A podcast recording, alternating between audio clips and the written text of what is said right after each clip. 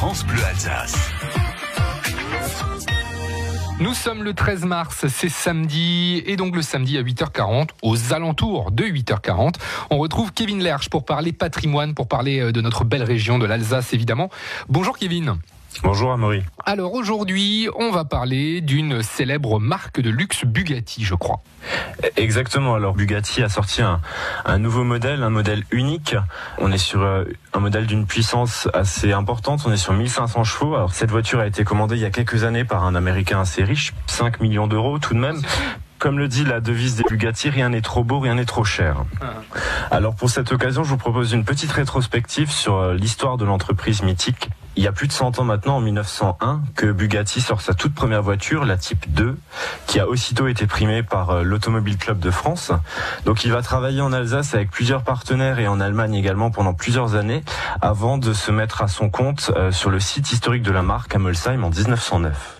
Bugatti est aussi célèbre parce que ils ont euh, cultivé l'unicité de leur modèle, tout simplement. Ce sont des modèles qui sont euh, déjà conçus et inventés par Bugatti. Bugatti a posé plus de 1000 brevets et les modèles sont vendus à très peu d'exemplaires, ce qui les rend encore plus précieux. Alors Ettore Bugatti a commencé alors qu'il était tout jeune. Euh, il a mis au point ses premiers modèles et il n'a jamais cessé d'innover tout au long de sa vie. Et euh, son fils Jean, qui a pris la relève par la suite, avait exactement la même philosophie que son père. Ah oui, sinon, euh, est-ce que quelqu'un, une fois dans toute l'histoire de Bugatti, a déjà eu à se plaindre de la fiabilité des véhicules? Alors, ils sont extrêmement fiables, mais il y a quand même une anecdote assez sympa. Euh, alors, Ettore Bugatti a reçu un jour une lettre d'un de ses clients et ce dernier s'est plaint euh, à l'époque de la mauvaise qualité des freins du véhicule.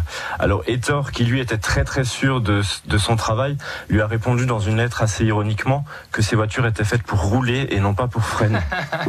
Plus sérieusement, l'évolution euh, de la marque a permis de lui ancrer vraiment une très solide place dans l'automobile de luxe. Beaucoup se souviennent de la Bugatti Royale de la fin des années 20 qui était le véhicule personnel de Ettore Bugatti. On parle d'un véhicule de 3 tonnes, près de 6 mètres de long sur 2 de large, qui pouvait atteindre à l'époque déjà les 200 km heure. Par contre, comptez quand même une consommation de 30 à 60 litres au 100 km.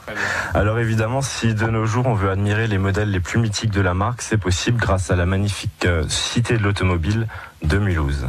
Eh bien, merci Kevin, merci beaucoup. On se retrouve samedi prochain pour parler encore une fois de patrimoine alsacien et de notre belle région. Merci beaucoup Kevin et à la semaine prochaine.